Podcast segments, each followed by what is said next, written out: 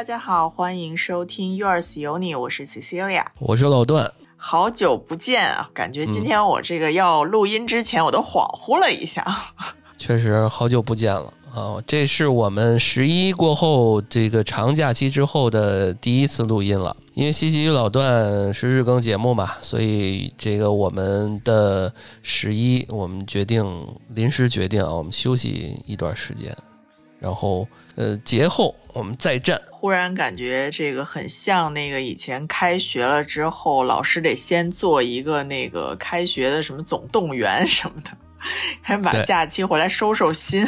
对我就是班长，好好的动员一下。已经快忘了 本本职要该录什么东西了。今天呢，确实也是我灵机一动啊，因为在这个假期里面，我们也没有去什么好玩的、特别好玩的地方。但是呢，就是穿插着呢，看了一部现在这个比较在这个腾讯首页上推荐的这部剧啊，叫《好事成双》。其实也没看完，断断续续的看着。其实也没看完，尤其是在这个间歇时间当中啊，你特别可以打把这打开来打发一下时间。然后我这看着看着，就是我又生气吧，我又上头，我还又想知道结果。其实呢，它是在节前就已经上线了，就是在九月十九号就开始了。它是一个小说改的，这小说就叫《双喜》。我觉得小说的名字叫的名字还挺好的，一开始叫《好事成双》，然后我跟 Cecilia 看了一两集，我说啊，这不是一个小三儿上位的故事吗？我说这个又又，然后然后我看着看，我就知道哦，女主一个双。然后呢，那个二二号的这个次女主啊是喜，然后构成了这么一个。我说那这怎么就还把女小三儿的名字写到了前面？然后我觉得还挺有意思的，我们就稍微看了几集。对，一开始一直认为这个名字下很像一个小甜剧哈，以为是一个什么这个修成正果的一个剧呢，结果没想到啊是一个渣男加小三儿加小四加原配这么一个戏。呃，今天呢，也是由这个戏吧，我们也跟大家来聊一聊这个渣男招数啊，嗯，就是分别从我们这个男主人公魏明，就这个李泽峰演的魏明，这个李泽峰就是演以前许幻山的这个这个男主哈，我看他自己都说了，能不能别让他再演渣男了，有有点渣男专业户的感觉了啊，对。那从他这位男主呢，分别和老婆的关系，跟小三儿这个江喜的关系，然后后面又跟这个白富美黄佳怡的这个关系，然后分别我们来说一说哈。那刚开始这个剧情开始的时候，我觉得魏明和林双的这一对，其实应该算一个校园恋爱，最后修成正果的这么一对夫妇，应该还是挺令人羡慕的。对，然后又生了孩子，老公又是高管，然后两个人也处于一个比较好的，呃，这个他也处在一个比较好的行业，还是互联网的一个，啊，后面说了是 P 十，P 十级别，哦，那还挺高的，呃，总裁的级别了。对他，因为后面已经升到 VP 了嘛，嗯，开始可能是总监级别。然后我觉得在这么一个就是很令人羡慕的关系里，那这个林双呢，就是在家一直扮演这个太太的角色。其实她在她的学习，还有刚开始她入职场的时候，其实她是要比老公优秀的。但是就是因为后来怀孕生孩子，照料家庭，然后抚养小孩、教育孩子等等的这么一个退居二线的工作，我觉得这也确实是一个。日常当中我们都会发生的这么一个情景吧，那这个在这个剧里呢，急转直下啊，其实这个林双呢，开始一直是都没有这个任何的一些觉得好像要防着点丈夫，或者丈夫有可能会有点什么事儿。后来呢，也是经过了一些这个小小的发现啊，比如说这个指甲呀，我觉得特特逗。她从这个丈夫的衣服口袋里发现了一个美甲，然后她就拿着这美甲就到这个周围的美甲店去找。我觉得这也挺厉害的，因为这个网上都有团购，她在这团购里搜，我觉得这也是一个挺好的办法。本身就是自己老公做错事儿了啊，她应该是很生气的，有点崩溃的，但是呢，她又忍住了，对吧？这个又相安无事的装作没有发生任何事情的，就是至少在她老公面前哈，让她看不出来发生什么事儿，好像又过了那么一两一集一集半的样子。我觉得其实这个里面哈有一些我自己觉得说是很多时候在。呃，背景或者说在两个人的对白，或者说在一些场景设定上，我们都会觉得说有这样或那样的不合理，或者说他对白太僵硬了等等的。那其实呢，这个因为我刚才为什么说这个林双会有一点危机感呢？也就是说，他其实后面是想要去工作的。那当时，那当她想要去工作的时候，她老公给她的这个建议是什么？或者说给他的这一些评价是什么？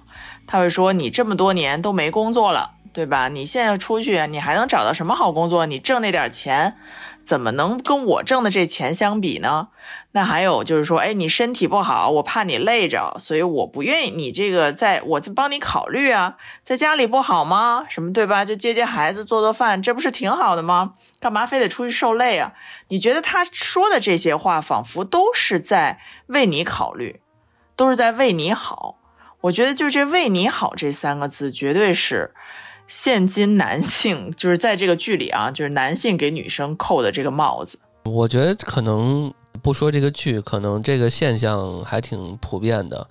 呃，有很大很大很多很多的一部分女性，其实是当前应该就是正在处于这种状态和这种家庭关系里面，他们有的可能是乐在其中。啊，有的可能慢慢觉醒，有的可能也是看到一些端倪，就是还就是这么凑合过着吧。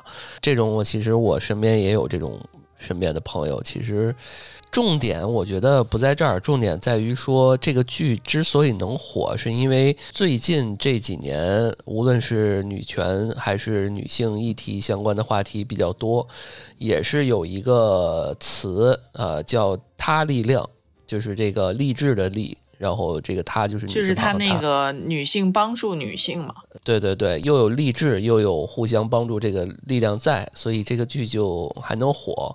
重点是什么呀？重点是说，一旦女生自己想改变现在当前生活了，她有没有这个权利和能不能收到自己的丈夫的支持与祝福，这个特别重要。因为你你也不能一是一一棒打死，因为有太多的女性，我就想当。一个家庭主妇，你你你给我钱就行了，我我不抨击他是好与坏啊，就是也有这部分的人，那他就不用他他真的本能的就不在乎这些，但是问题是说，假如有一天我在乎了，你到底那个会不会阻止我？这个是问题的核心。但是我们这个剧里面，其实男士这位男士哈用的是 PUA 的方式。这就是让大家很诟病、很气愤，让很多女性很气愤，包括我一个男性，我都觉得，我靠，这个听起来，这个呃挺耳熟的，又有点像职场的套路，又有点像父母说我一辈子就其实我永远都是对你好，永远不会害你，但是某种意义上来讲，它其实是束缚了你的一些想法和你未来想前进的一些方向的。对，所以因为他在说这些话的时候，他永远都是把我放在你的前面。因为我觉得好的一些夫妻关系，应该是你不管做什么，我咱俩是商量的一个关系。那我们其实是平等的，而不是我为你干嘛干嘛。就是我一定是他一定要强调我在你前面。这个男主的 ego 就永远特别大，然后包括他职场或什么，他就树立的这么一个形象。我觉得确实就是他可能有的时候把这些话说的太白了，就让你特别明显就知道哦，这就 PUA 呢。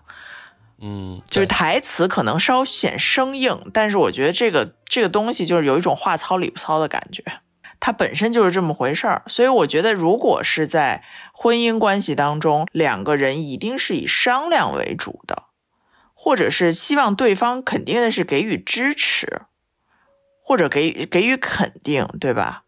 你哪怕说我不同意，你别带孩子了，那咱俩也得把为什么我要出去上班这件事掰扯清楚。有些时候，呃，你在跟一个对方聊是呃是不是平等，是不是平衡的关系的时候，是你有我我就在想，是不是你们平常在发生在聊这个事情之前，就因为一些问题没有谈好，然后导致很长一段时间你们陷入到一个。呃，看似挺平常的一个状态里面，真到有一个人想打破现有的平衡时，那个 ego 很大的人，或者是说他认为他付出很多人，他就会 ego 越来越大。呃，所以我就觉得啊，就是呃，假如说女女生啊，这个我我我有点怎么说呢？呃，虽然。站着说话不腰疼，但是我个人感觉啊，如果是我的话，在这个亲密关系家庭里面，嗯，比如说女生说这段时间我想当一段时间家庭主妇，呃，OK 可以，这也是你们俩商量的结果。但是呢，呃，就给两个人埋下一个种子，就是说这段时间我要当家庭主妇，但是呢，不代表我一直当，也不代表说我。呃，想想想改变的时候，你要跟我这儿说了半天，说这段时间你看家里边都是我付出，那是咱们俩商量好的呀，对吧？那我想出来的时候，我们也可以改变一个新的平衡的关系，或者是说我来挣，你当一段时间家庭主妇也可以啊。所以我觉得这是呃合理的一个一个状态，我个人是这么认为的。然后另外的时候吧，我觉得有的时候这个两个人在一块儿呢，你可能说吧是一方面，还有就是你得博弈。我给你讲个例子，特别逗，就是跟这有点类似啊，但听众朋友们也可以听一听。呃，我们家呢是这么一回事儿，有一个亲戚呢是这样子，就是两个人呢现在已经都到了差不多就是退休的状态了，所以两个人工作都不是很忙，那就会有了大把的时间待在家里。那其实呢，以前两个人是各忙各上班嘛，对吧？呃，对于谁做家务、谁洗衣服等等这些事情呢，可是可能就是不是分的那么清楚，谁有空或谁下班早就干了。那现在呢，既然两个人都有 在家的时间长了呢，你知道这现在就开始有了矛盾。也就是说呢，男的呢，哎，专注于这个炒股啊，对吧？看股票。你看我中午没法做饭，我下午我也这个这个我还得忙，我也没法洗衣服，也没法打扫家务。那这女的肯定就会心生怨气。那肯定呢，就是两个人吵来吵去呢，就没有结果。因为这个可能好两天，哎，又不干了。因为这股市是天天开盘，而且这个家里的可能大部分的这个收入呢，也是这个就是这个家用的，也是这个男生男男生来提供的。那这样的话呢，这他俩后来是怎么解决的呢？就是这女的呢，三不五时就说走，咱们自驾游吧。因为一到自驾游，哎，这个男生就来来精神头了，你知道吧？股票也可以不看，然后就开始琢磨这这个路线，因为他特喜欢这个，开始琢磨路线，然后订酒店或者找吃的或者什么的，这女的就可以全程不管了。那这女的就说呢，那我这样我就特高兴啊，我既不用做家务了，他还出钱出去带我玩，也不用我花钱。我就只负责拍拍照片然后好好享受就行了。所以呢，他俩就是她只要一觉得心里不平衡的时候，就撺掇她老公出去自驾游。你说这是不是也是一个两个人协商的好办法？嗯，对。对，然后我我觉得重点在于说，最后这一系列都呃流程走完之后，这个所谓的所谓打引号的一直以来不爽的人，经过这一系列过程中，他是不是之后就爽了、开心了？如果有消解，那证明这就是一好事儿。而且呢，就是说你提出来这个点，对方还。不是说排斥的，还挺乐意配合，就是对方也很喜欢。对，就是你得找到，就可能你们两个人在沟通的过程当中，光说光吵，可能还是占一部分。我觉得，还另外一部分可能还是要感受一个解决的方法。你像这个这人，他们家就是用自驾游解决了办法。但是这一问题呢，后面我就听听他们俩聊天，我就在想啊，他们已经去过四次西藏了，你说他们还能再去十次吗？嗯，对啊，所以所以就现在只能是说，呃，去到另外一个地方不太熟悉的，先坐飞机去，然后再自驾呗，就是总有一个呃办法啊。至少我觉得这事儿运用了试了那么多次了，它有效，那就可以继续用。对，我觉得这个呢，就是两口子之间呢可以使用哈，选择性使用。对，这我我们再说回来啊，就是家庭主妇这个词，我身边就是调过来的做主妇的也有啊，然后这个女的出轨的，然后最后被呃被老公发现的也有，只是概率的问题啊，因为可能男的更多一点啊，这个呃这个出轨的女的确实是少一点，但是呢，你你你你觉得为什么会出现这种情况？就是为什么就是一个人经常在家，然后呢，另外另外一个人好像就觉得外面野家花没有野花香。对，就是你看啊，他去呃，原则上这有些时候你从时间的角度来看也挺矛盾的。他呢，呃，一个人自己的另外一半在在家，然后呢，他要承担了家里面更多的呃挣钱的方面的东西，他咋还有时间去呃出轨？我觉得这个问题就是。嗯他们两个人的关系，就是你本来的这段亲密关系一定是出现了问题的，而不是说这个江喜到底是有多么漂亮，然后你还是我非得要坐怀不乱才行，还是怎么着？江喜确实挺好看的啊，那当然，这张嘉倪演的啊，嗯，所以这个我就觉得说，你一定要从自身的关系当中来考虑问题，就是张小斐和这个。呃，魏明演的这对夫妻，其实他们在本身，呃，这段关系里，他们可能就是不交流的。然后平时这男的就出去上班，把钱给这女的，然后就完事儿了。当然，这个剧里就是这么演的哈。那他们可能就没有过多的两个人之间的交流，或者是说，他其实到后来，他连这个林双想要出去找工作，或者已经找到工作了，他都根本不知道。就是你另外一半已经不屑于跟你聊这种事情了，你说你们两个人的关系他能没问题吗？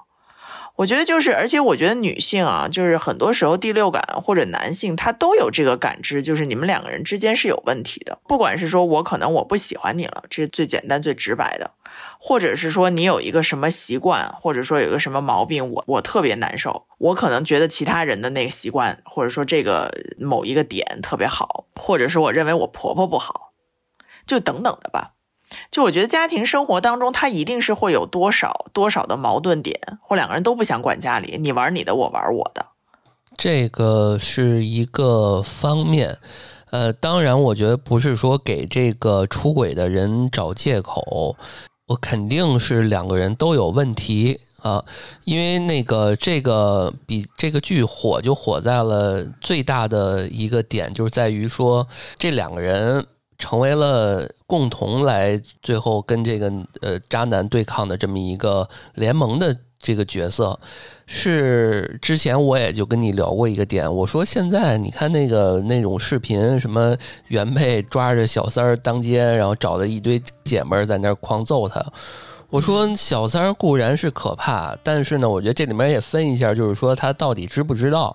假如他不知道，那这里面肯定也有一些藏着一些知道或不知道的都有。我说那最可恨的不是这个男的嘛，对吧？对，你你为什么不找一些大哥？你怎么不打这男的？对你为什么不找一些大哥和这个家里面的一些男性角色去揍一顿那个男的呢？就我一直不理解，就是大家都最后在大街上都不体面。啊，把那人锤锤的，就把小三锤的四脚八叉的，然后衣服都烂了，然后你呢又是别人看起来是一个很泼妇的一个形象，就这是一个双输的东西。当然，我觉得你可能确实出了一口恶气，但生气的还是自己。我觉得这个其实是一个特别不理性的做法，而且你要想，你想要从这段关系里得到什么？嗯，就像比如说林双，他是想要正常正经的离婚，获得一半的婚内财产，那你就没，你就不能跟这个小三儿大打出手。你把这东西牌都挑明了，你老公都给你公婆买别墅了，钱都花完了，那你然后呢？就觉得特别不智慧。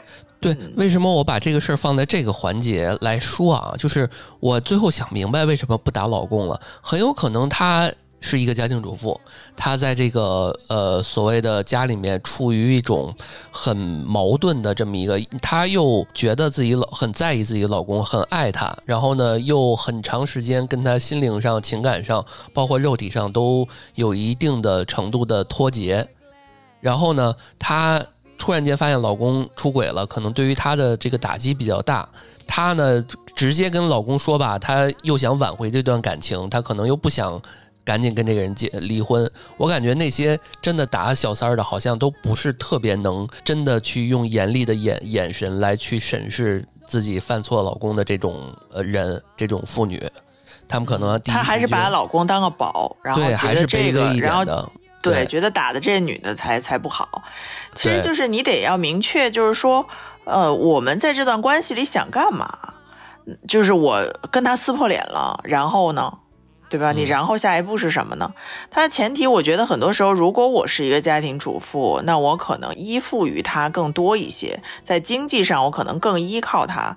那我现在跟他撕破脸了，他把这钱财都转走了，那我不就什么都没落着吗？我说句不好听的，不就是这意思吗？他觉得你像个泼妇了，你更不值得这些东西了。那如果你要是说我们俩这个东西如果可谈，那你是不是得动动脑子，动动心眼儿，到底怎么能够把这东西一比一的百分之五十、百分之五十的分出来呢？因为通常我一直觉得说，就是情绪肯定不是能够解决任何问题的一个方式，情绪只能在你这个非常生气和那什么时候帮你。往导向错误的决定的那一方，其实有的时候我就觉得说，首先你得先摸清楚你们家，如果你想离婚，像张小斐这个一样的话，你想摸摸清楚家里到底是什么情况，你想达到什么目标。你再通过你这个东西来来去，你到底是应该去打，还是去撕，还是去怎么着，对吧？对我们往往看到这种场面，一般可能都是一些偏戏剧效果、三四线城市的那些，呃呃，对，呃，我当然我倒见过那些，身边朋友也有那种去这个抓奸的，也有。嗯，我们接接着往下聊啊，就是其实有一点，这剧好看是因为它。共同的所谓的敌人，他就是朋友，一切就变得就合理了。因为我记得有一台词说，他既不爱你也不爱我，他只爱他自己，对吧？就是这个林林双对这个叫江喜，对吧？说的这个，嗯，当然，我觉得这剧其实江喜的这个标签化太严重了。我觉得身边还有包括我认识的，还有真实的存在这种来一线城市打拼的，有个弟弟的，貌似太标签化了，也没有像他这种这么的过，就是过分。呃，我觉得他就是想把这些就是能有的标签都给他贴上。对，樊胜美的妈妈，对吧？爱玩游戏的弟弟。嗯，然后呢，那个一开始是那种想嗯攀高枝儿往上走的这种很拧巴的这种囧途的这种状态啊，本身其实还是挺有有点儿呃工作能力的啊，形象又不错，但是呢苦于自己出身不太好，然后又想往前走。其实一开始他树立的这个纯小三儿的这种呃路子，其实树立的挺好的，就是那种呃套路。套路这个一开始前几集你不知道这个渣男能量有多大啊，后面 PUA 各种方式、各种人格、双重人格体现，然后渣男体现，你就觉得哦，江喜这人好会哦，对吧？哎，给你弄个伞，然后呢，在你兜里边或者在哪儿你放点东西什么的，为了让你赶紧离婚，我好往前走。他最后发现。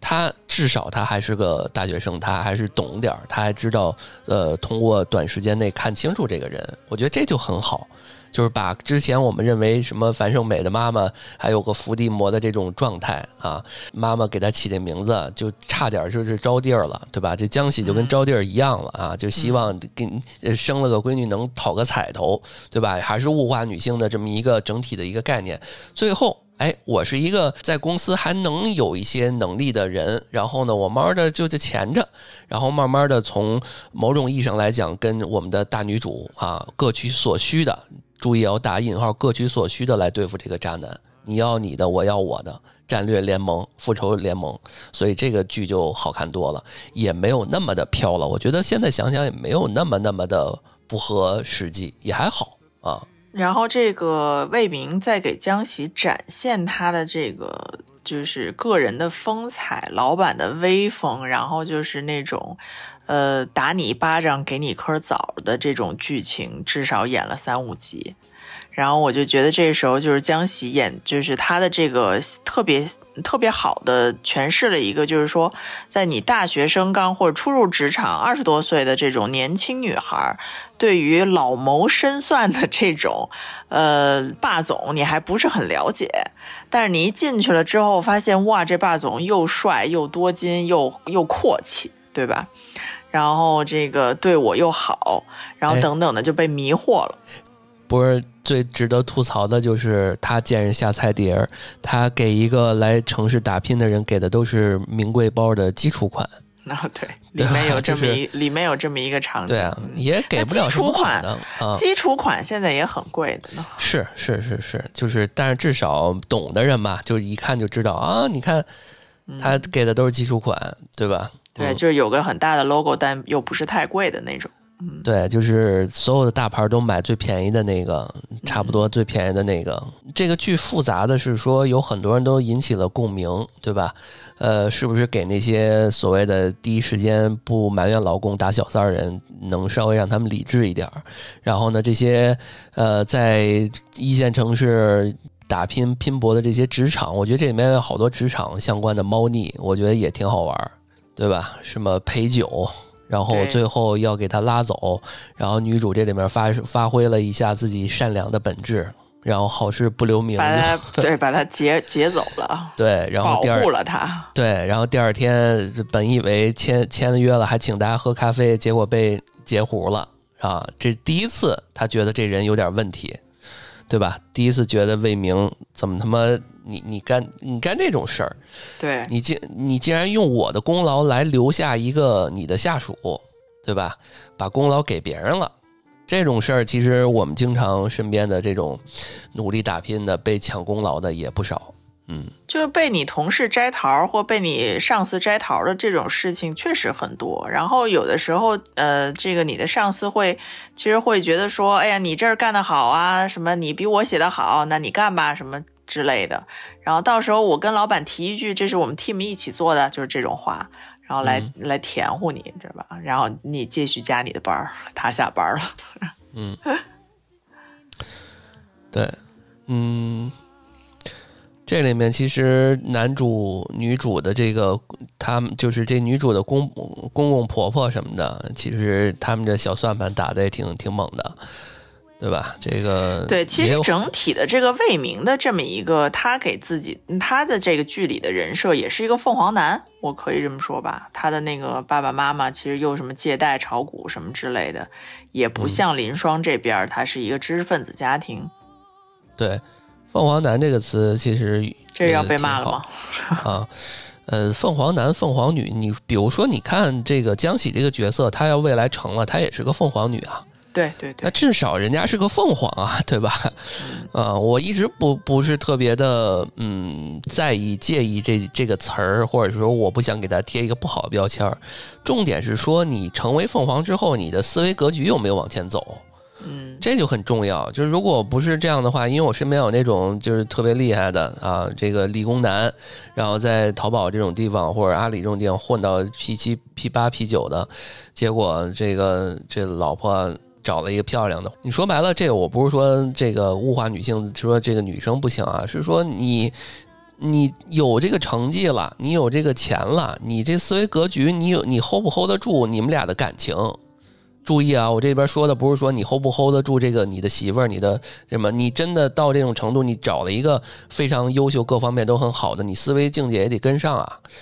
你要退退去这个所谓的广义社会上认为凤凰男、凤凰女是一个不好的偏贬义的标签啊。对，就是说，呃，从不，我觉得从这个他们的这个关系上，还有刚刚你说的上，我就觉得说，呃，因为江喜就是很想。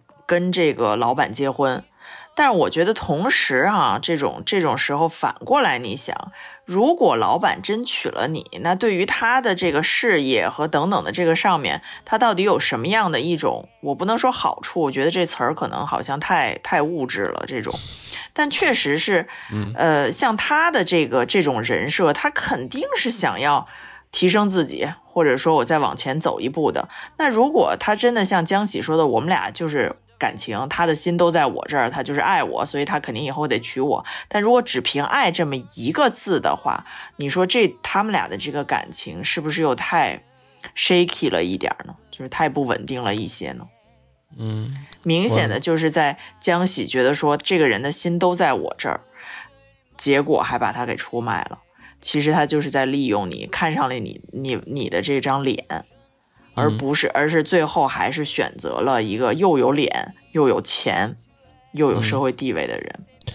我就觉得这种人呢，阶段性的能帮你一把，打引号帮你一把，你就知道他只是阶段性的带引号的帮你一把。你在不影响任何人情的情况下，各取所需，拿到自己想要的，我觉得啊，没毛病。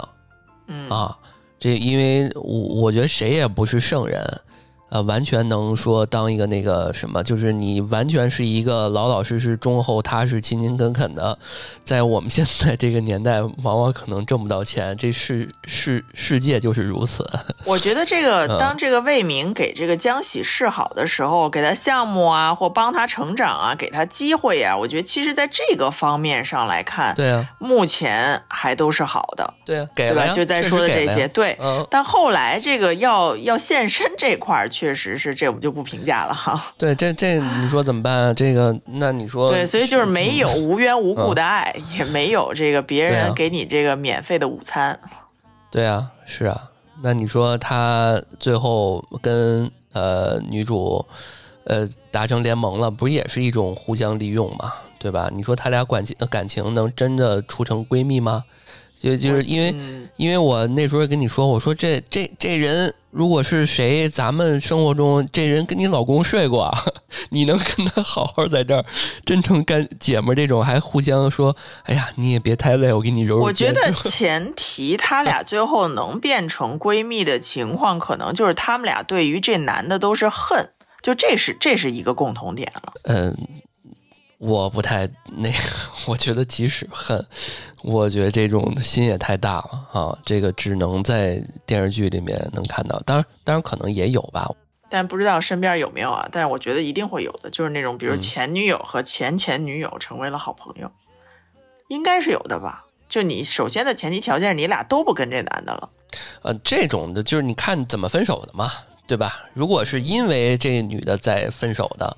啊，那你你你你怎么对吧？尤其是不是一个 happy 的 ending，那就看听众朋友们有没有类似的故事了啊！欢迎在评论区留言。最好没有啊，最好没有，最好也不要有。嗯，这个剧呢，我觉得还有一个角色呢，可能是个过来人，就是那个那个叫蓝薇是吧？那个蓝叫薇姐还是蓝姐？薇姐，她她出现的剧那个集数不多。我看的这个前二十集里面，他就是在这个什么股东会啊什么的出现了几次，具体的好像还没有出现，嗯，没有一些那个故事线。对，因为我大概扫了一下最后啊，因为这个应该是完结了吧？完结了啊，完结了啊！我最后扫了一下，呃，有一个点我挺觉得不太对的，就是薇姐啊，可能跟魏明说一句，说这个。哎呀，人总是贪嘛，有人贪钱，有人见色忘义啊。孩子抚养权是不是可以归他妈妈呀？毕竟你这边还没离婚就已经有了新的家庭，对吧？这说白了怎么说呢？就是表示我能理解你啊。虽然你这些事儿呢，我出于公司的领导，我觉得我能理解你，但是出于一个女人啊，我觉得从某种意义上来，她也帮助了林双啊，这么一个状态。但是她自己的老公也背叛了她呀。她老公是谁啊？她老公也是一个，就是后面会演啊，她她呃背叛了她二十年的感情，然后结婚二十年，她聊就觉得她老公还挺好，孝顺老人，对人也非常和善。然后呢，她认为她的出轨呢也要自己负一定责任。就刚刚你说的啊，这个这个这这女的说，我太自我了啊，我又比较强势，就你不觉得这人在这个从头到尾的这个变化有点快吗？就是前后的这个一开始还帮林双，然后说说他很讨厌背叛啊，因为后面他俩还经常聊嘛。因为你看咱俩看的那个阶段，他俩打台球，你就知道他未来他俩肯定得有点层面上的这个交流，嗯，对吧？因为你看，呃，林双他需要一个这么大姐大姐的人给他一个更饱满的一个建议嘛。然后呢，你看他说我讨厌这个事儿，然后呢他又原谅她老公。就我觉得 这个好奇怪，就是他我能理解，但是我又讨厌，我又觉得背叛的人很很那什么。那可能就是他觉得还是想要保全这个在别人面前的体面，或者是说财产分割太麻烦了。就你看他在这个剧里面，他一直是一个精明能干、爱憎分明、潇洒的人物，对吧？我感觉啊，他这个多半是这个不好分家。呃。是因为我确实有见过这种呃相互啊，这个夫妻两人相互恨之入骨。就我最讨厌的人跟我住在一个房子里，然后我们进来之后，我们两个人也不想跟对方多说一句话，但是又碍于很多东西无法分割，所以两个人就这么凑合的在一起，也确实真的有大把。嗯，是。我我我明白你说的意思，但是我想说的是啥呢？我想说的是说，为什么很多明明你觉得他已经是一个非常嗯比较完美的人，爱憎分明的，呃，然后非常厉害的一个人，即使她的老公对有错在先，她还是往往会在自己身上找原因。就这种人陷入到一个比较痛苦的、很拧巴的的循环里面。让我特别不能理解，但是我觉得就是因为我在外面是大女主，或者说就是我意气风发的当老板，但是我也会也会女性也是会对于自己的一些事情来自省的呀。嗯，我觉得这种事情就是说我一方面我非常生气我老公干了这个事情，但是对于这件事情是我们两个人的情感来讲，相互可能都有问题。他占的问题多一些，对吧？因为他毕竟犯错了。嗯，那我们的婚姻是不是也有问题呢？那也就是说，我在当大女主的时候，我在家是不是也当大女主了？不知道大家有没有看这个《再见爱人》啊？这里面傅首尔就是日渐成长的大女主吧，对吧？呃，越来越火，越来越红。那她跟这个老刘，这个老刘就感觉到说，我认为他不再需要我了，在这个家里，我感觉不到说。他有任何需要我的时候和地方，然后他居然给这个傅首尔的生日的时候给的这个蛋糕，说祝你越来越好，还是祝你展翅高飞之类的这种。嗯，对，所以我是不是能理解为说，他之所以可以在很多事情上精明能干、爱憎分明，呃，所以他更擅长在呃一些问题出现的时候，在自己身上找原因。他。不会说第一直觉会只是把情绪发泄在对方身上，那样看起来是一个纯情绪动物，没有那么的理性，就是到合理。他这样的一些，他是不是就是硬要把这个关系，就是硬要把这个剧本往这儿写？呃，我感觉也是，你感觉要理解起来这个人物的丰满程度，因为后面我没看啊，因为在前面戏份却又不多。就不是很多的时候，你后面这个人又要这样又要那样，就是说他的这个思思想，如果就是让你有很大的转变的话，就两场戏，那确实很奇怪。嗯，对啊。这个你你都能想象到，我刚刚跟你说，可能俩人在小区楼下啊，这个悠悠哒哒的，这个林双跟这个薇薇姐啊，俩人在这走啊，说哎呀，这个怎么怎么着，就是开始整那些人生。那如果是这么说的话，那薇姐应该刚开始就跟他说，嗨，你原谅他吧，他就这样，或者怎么着，还是这个一家子不能家不能散，他可能是不是也这样？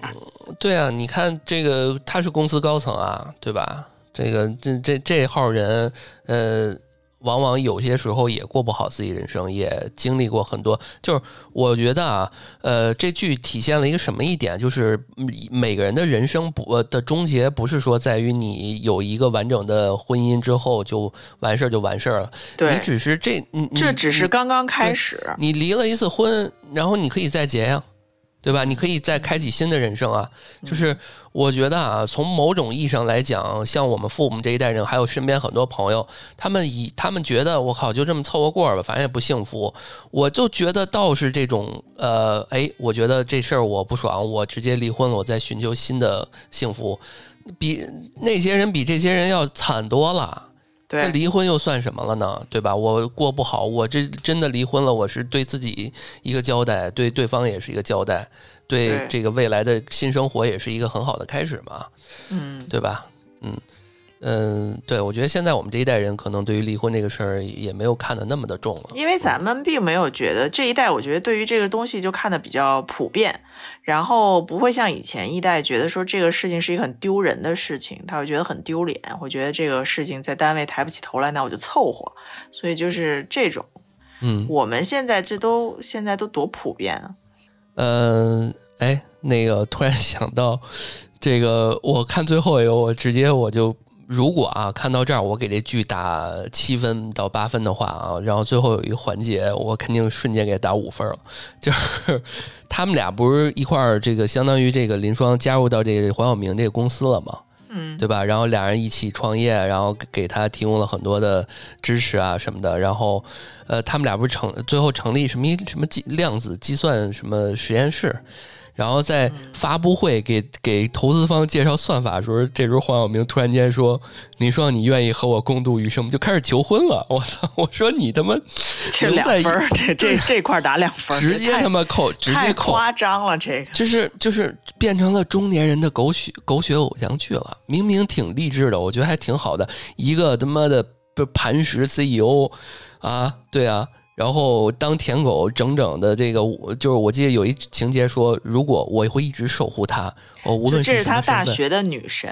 啊，然后，因为他这个人设不太符合，就是后面非要加这个求婚，因为我我看你你说我才就是看到这块儿哈，嗯因为我觉得说他前面你看是一个就是说话都好像有点儿呃要呃比较 hold 着的那种，就不是感情很外露的人，就比较冰冷。对，跟她老公完全是不同的一直风格。感觉是比较冰冷。对你忽然之间在这么重要的这个发布会的场合，你来说私事儿，我首先就会认为你这个东西很不专业。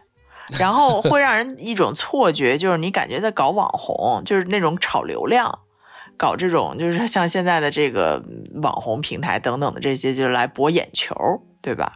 嗯，然后想给自己设 IP，就是让我就马上就有这种想法。对，甚至就是说，人女主刚想忙忙事业，你突然间又想给人套上一环儿，就是这个两分这块，对，就肯定直接就扣两分了，就是别别说别的了。所以这个戏在豆瓣只有啊六点多分儿。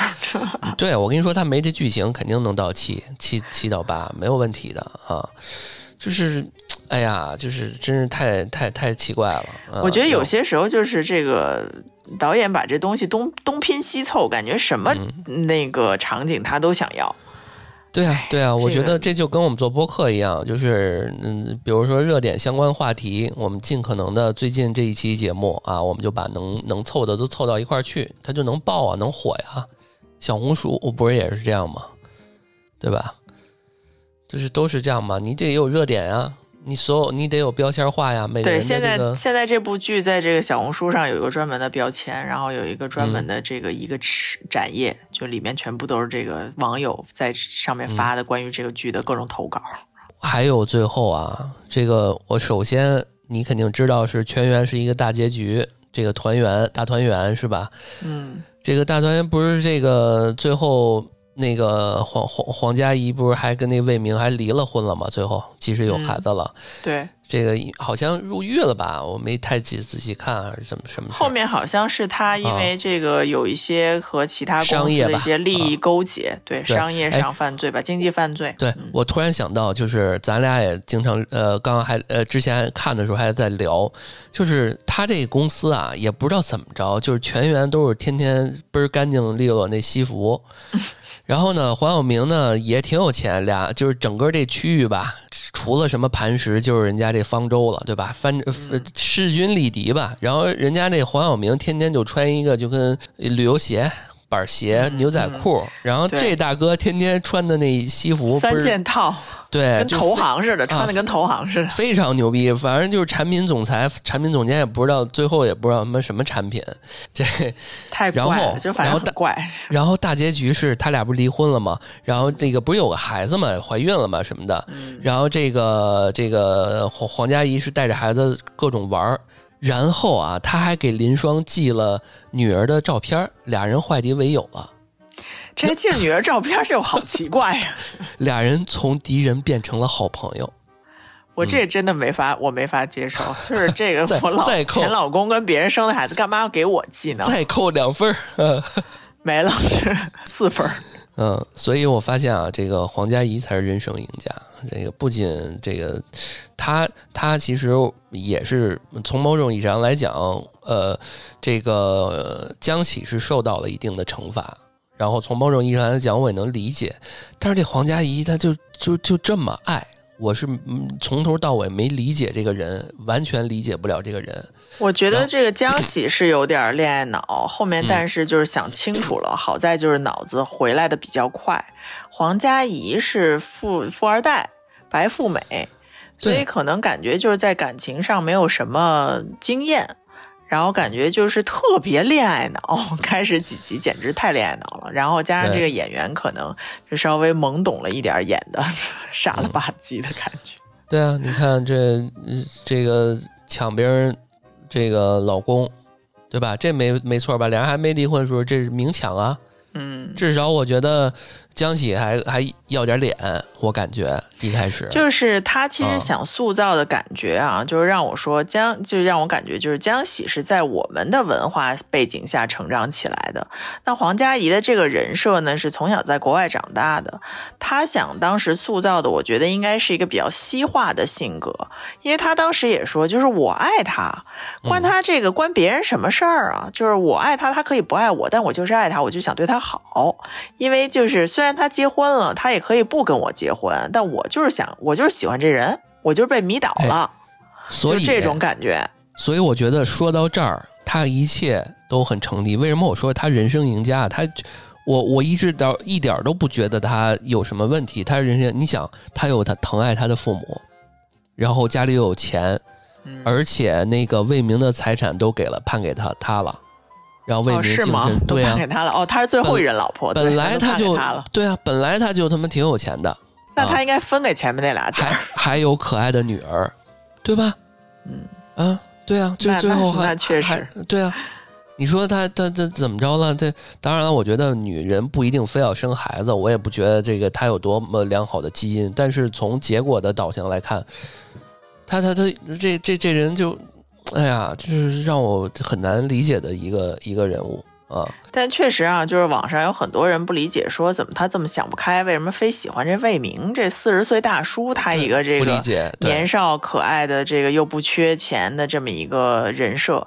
但我觉得呢，就是在确实在这个年轻时候啊，这白富美确实非常容易被就是这种什么上司啊。健身教练啊，理发师啊 等等的这种来包围，然后也很容易就喜欢上他们。因为我看一个那个一个投稿啊，他是他是这么说的，他说他这个朋友吧，也不算特别白富美吧，但也就是咱们所说的那种江浙沪独生女，在上海市有两套这个价值千万的房子，那父母呢也是就是正常上班中高层吧。然后呢，这个女生呢，在这个关系，在父母的帮助下呢，去了挺好的公司。然后以前呢，也谈过这个，谈过很挺多男朋友。上学的时候啊，工作时候啊，也不是说那种完全没有恋爱经验的啊。平时的消费呢，大概就是说这个，呃，奢侈品、鞋子，我觉得买个这个什么红底鞋啊，或者什么就可以直接刷卡的那种那种消费层级啊。他说现在呢，他跟一位离婚带孩子的四十多岁男性同居了，还想跟人结婚。然后就是家里越劝阻，他越想去。然后这男的也不是什么说销售，哦，不是，也不是什么，就是说这个还不如魏明呢，也不是高管，也不是什么，就比较普通啊。所以我觉得就是说，他被这个呃男士，就是比较成熟男性所吸引，这确实是一个现实当中还挺容易发生的事儿，因为他们成熟啊，然后知道你年轻女孩喜欢什么呀？你知道魏明多会用手段啊？给他一点点小恩小惠，带他出差或者什么，承认一下他的这个呃工作能力。因为从小我觉得，就是作为他们这种富二代的话，生长环境其实比较简单，没有遇到过那么多就是呃潜潜心叵测想掏你们家钱的这种人。他可能碰上魏明这一个，算是他人生劫难了。对，所以到后面我觉得挺好的一点，就是没给江喜一个说呃一步登天那么的。像像女主一样有一个戏剧化的一个结局，更多的可能是，当然我觉得这也挺诟病，就是最后，呃，跟他妈和解了。啊，他妈不是一樊胜美的妈妈嘛，对吧？这个天天让她嫁给一个个有钱人什么的啊，就最后感觉大家都得和解了，然后过挺好，然后这个行都符合那个核心价值观，因为他妈病了呀，卧床在卧病在床啊。然后两人握手言和，这他妈嗯就是觉得好像之前的伤害就不存在了一样。就是现在有些女孩儿很辛苦，很那什么，然后再受到一些诱惑也好，或者怎么样也好，她挺难的。嗯但是呢，你说这家里面又是这种情况，我我觉得如果是我的话，我也不能完全说做到，嗯还是像咱们广义上认为的应该怎么做，不应该怎么做，嗯，说不好，嗯。可能真的只有在经历到那个事情上，或者说家里真的需要你干嘛干嘛的时候，你才能体会到那种感觉。嗯，嗯，对因为我觉得确实啊，这么想起来，这演戏确实很不容易，你得把自己沉浸在那环境当中。但确实有的时候啊，不是说我想一想，你可能是那种反应，那你真的现实生活当中，他可能真的不那样。对，这就我们就觉得他假的原因，就是就是这黄佳怡天天抱着这个魏明这的时候，或者是之后这个江喜跟他这个和解的时候，我也觉得就是怪怪的。确实有的有的地方有一点牵强，但是我觉得在呃整体看到这部剧，大家能看到感觉到三个女性轮番跟这男的有过一番厮杀之后，最后把这男的 KO 了，就是这个还是可以的。没错儿，就是用咱们喜欢的那个播客韩夏女士的话来说，这个所有的女性都没有独立的女性，她们要不就是个妈妈，要不就是个这个过来人，反正她们都不能代表她们自己，都得有一个呃有上有下的这么一个身份，对吧？因为我看到。她老公跟小三儿就跟张嘉倪那角色，这个开房，然后她背着孩子去看病啊什么的，我也觉得确实我看着就累，挺无助的啊，很辛苦。然后呢，给然后那个收就是有那么一幕收到了短信、微信什么的，然后这这个张小斐的妈妈说说这个、啊、你要好好照顾好自己啊，好好照顾。然后这个魏明的妈妈就说说那个哎呀你怎么能这样？怎么就是就是特别标签化，就是婆媳关系可能还没有说那么的多，但是这里面也提了一句，对，这个嗯非常的明显，就是，呃，他妈嗯自己的妈妈肯定就是为你着想，但是你婆婆肯定是为儿子着想的，嗯，对啊，特别明显在这里面，特别对啊，明显。我儿子这么优秀，一直以来你有什么不满意的呀？对对对吧？对，就是一系列的这些，哎呀，所以我还是觉得大家一切就是为什么说最近最近一直女性运动、女权运动，这个争的权利不是说是一定要女性盖过男性，更多的还是说至少是一个做一个完完整整的人的权利啊。其实女权是人权啊，这个我一直是。当然，我也看了很多的报道啊，看了很多的这个相关的文章啊、书啊，最后得出来结论，其实核心还是在于人权。嗯也就是说，你自己首先要给予自己一个独立自主的性格，或者说你就要往那儿想。嗯，我觉得我们为什么这之所以这么非常容易被 PUA 啊？我前两天就被 PUA 了。啊这个我们家亲戚捏着我的胳膊跟我说啊，你这健身你这不行，就是然后这个你会你就会觉得说哦，我好像真的好像不行，或者说我这个练的好像不是很好什么之类的。所以我就觉得说，好像我们真的是要多给自己打一些气，给自己一些正面的反馈，因为我们从小被负面反馈太多了。我觉得我们之后这个亲朋好友见面大会都值得再聊一期。真的，我终于后来我就终于知道说为什么我们家有些人再也不参加家庭聚会了，我就感觉我也不想参加了。这是另外一件事儿。对这个可以留下这个话题，我们下次再聊这个话题。嗯，嗯，呃，当然了，我觉得最后还想补充一点，不要谈办公室恋情。很麻烦，真的太麻烦对了。，就是俗话说得好啊，这个没有完美的爱人，也没有完美的同事，对吧？对，或者是对你们俩如果是在工作环境当中认识，最好两个人在不同的公司里，我觉得可能会更好。对，这个爱情和工作一旦产生牵连啊，这个两头儿都能拎清楚的，其实呃基本上很难。所以这两个身份一重叠吧，你们面临的这个这个这个考验就很会很多。所以你看黄晓明这角色恋爱脑冲昏头，在这么重要的发布会啊，还要求婚，他就拎不清这个事儿。这太假了，这块儿这块儿真太假。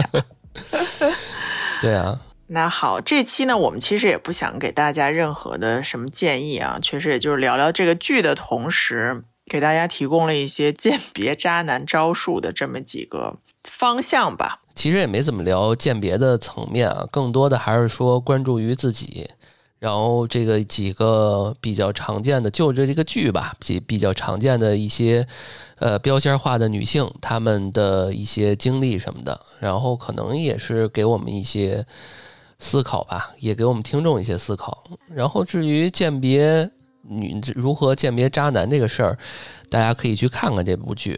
然后我觉得，首先最后我们再补充两句啊，这个呃两面三刀，这种情绪不稳定，然后容易有什么扮演型人格的这种人，你得注意，对吧？这是很多人他这个两副面孔，然后人前人后的这种，其实藏会藏着很多的渣男啊。还有，我觉得就是这个人如果看起来表面一点毛病都没有。我觉得这个人你就要警惕，还有就是他在向你无缘无故的做一些事情或者示好的同时，一定要想想为什么。嗯，对，还有那些情绪不稳定的，因为我特特意看了一下，就是魏明这角色跟林双有好几次就是在家里面看似还挺好的，呃，然后突然间就爆炸了，呃，爆炸了，然后过一会儿又说，哎呀，这个我刚刚都是我不对。啊，就这种情绪特别失控、不稳定的人，呃，小心可能会有家暴的倾向。啊，这个因为家暴可能在这剧里面，导演想，我估计试图想过，但是可能 怕过不了审，是吧？不是过不了审，可能就是这事儿吧，他他塞的太满了，他塞的已经够多了啊。对，我也觉得，就是这人每一个人身上都有太多的这个多面性了。嗯，对啊，对啊，所以这个。哎呀，这个我估计啊，他如果再往拍往往后演，他跟这个富富家女很有可能他会有家暴的倾向。嗯，他开始不就后面就已经甩了那女的一巴掌吗？然后那女的就流产了吗？还是早产了？对，嗯，对，就已经演到有点演到这块了。对，所以这个在剧里面打女女女生巴掌的、扇脸的这种，一般都没什么好下场啊。嗯嗯，行吧。那这期节目我们就聊到这儿了，嗯，好那感谢大家的收听欢迎大家订阅我们然后我们下期再见。下期见拜拜。You can still decide. Don't go